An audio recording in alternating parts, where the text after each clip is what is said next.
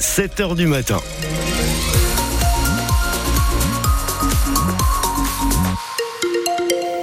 La météo sera grise aujourd'hui, mais grise toute la journée avec un petit zef, un petit vent qui fera, bah, qui fera pas forcément du bien. 13 hein. à 14 degrés, les températures maximales. On fera un gros point sur la météo dans votre commune d'ici quelques petites minutes après les infos de 7 heures présentées par euh, Cécile Dacosta. Bonjour Cécile. Bonjour, bonjour à tous. Une véritable mine d'or d'informations prend la poussière dans les archives départementales. Les cahiers de doléances, ils datent de 2019 alors que la crise des Gilets jaunes paralyse la France. Emmanuel Macron lance le grand débat national. Le but, recueillir les revendications des Français, notamment dans ces cahiers ouverts dans les mairies volontaires. Cinq ans plus tard, ces cahiers sont tombés dans l'oubli. Quelques élus et chercheurs se battent pour les exhumer. Chez nous, en Touraine, ces documents sont consultables aux archives et à l'intérieur, on y retrouve des revendications encore bien d'actualité, Virginie Vandeville. Sur chacune des pages sont griffonnés des cris de colère et du cœur, selon Anne de Balmorche, conservatrice en chef des archives. C'est pas que des doléances. Hein. On voit aussi la souffrance des gens euh, par rapport à certaines inégalités. Des mots aux mots que 140 communes du département ont réceptionnés, uniquement consultables aux archives de Chambray-les-Tours et que personne n'a jamais demandé à voir en cinq ans.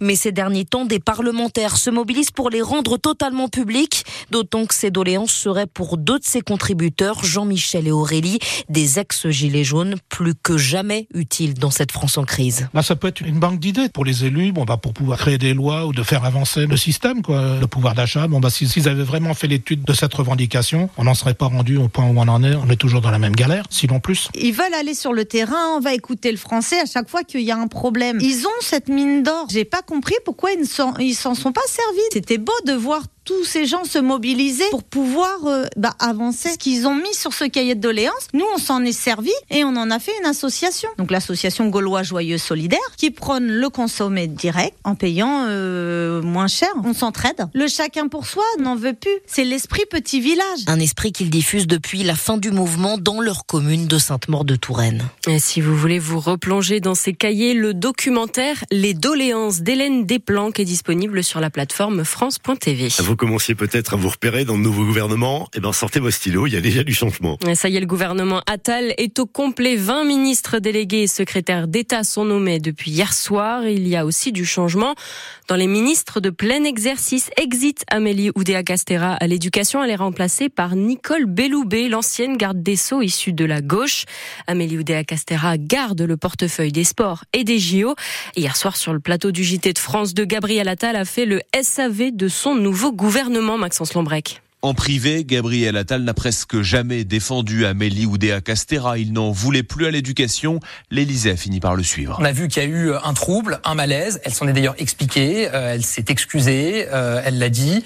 Et donc, euh, les conditions pour pouvoir avancer pour l'école n'étaient plus réunies dans l'immédiat. Pour lui succéder, Nicole Belloubet, issue de la gauche, qui dénonçait en 2016 les fariboles sur le port de la blouse ou la restauration de l'autorité. On peut avoir pris des positions par le passé et avoir évolué. Enfin, j'ai envie de dire encore heureux quand même qu'on se forge une opinion qui est différente. Pourquoi pas François Bayrou? Ça n'était pas forcément la meilleure solution. Gabriel Attal manie aussi bien la litote que l'emphase. C'est un pilier de la vie politique française.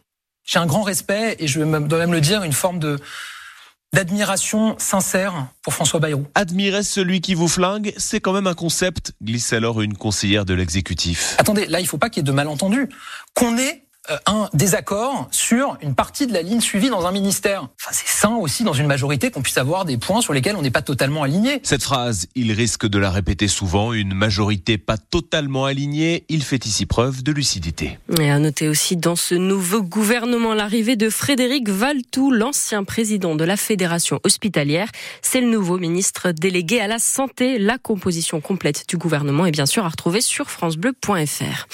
Un accident ce matin à côté de Bourgueil. Un cycliste est gravement blessé. Vers 3 heures du matin, il y a eu un accident sur la départementale 35 à Restigné.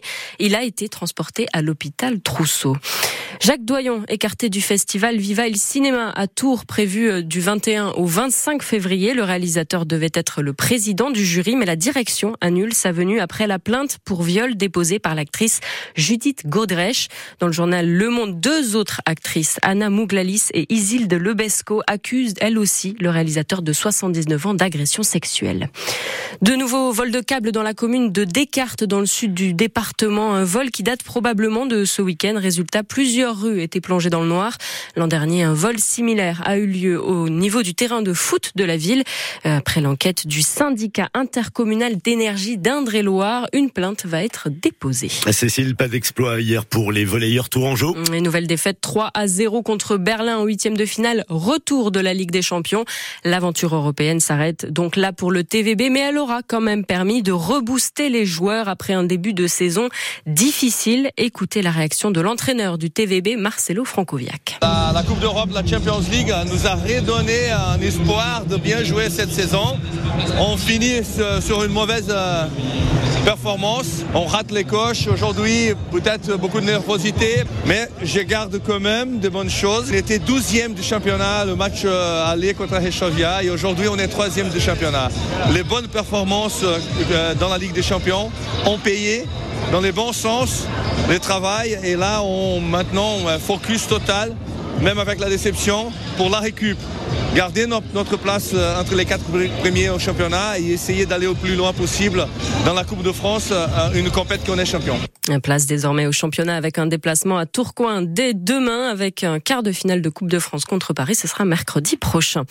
La 39e cérémonie des victoires de la musique, c'est ce soir. Parmi les nommés dans la catégorie artiste de l'année, il y a Pierre Demar, Véronique Sanson, Étienne Dao, Vianney, Ayana Kamura ou encore Jane. Mais la grande favorite cette année, c'est une nouvelle venue, Zao de Sagazan. Cinq nominations, un record pour un premier album. Zao de Sagazan, c'est ça. Il fait toujours beau au-dessus des nuages et moi si j'étais un oiseau, j'irais danser sous l'orage. Son titre, la symphonie des éclairs. France Bien, Bleu ça. sera en direct des victoires de la musique avant la cérémonie. Ce sera de 19h à 21h avec Émilie Mazoyer.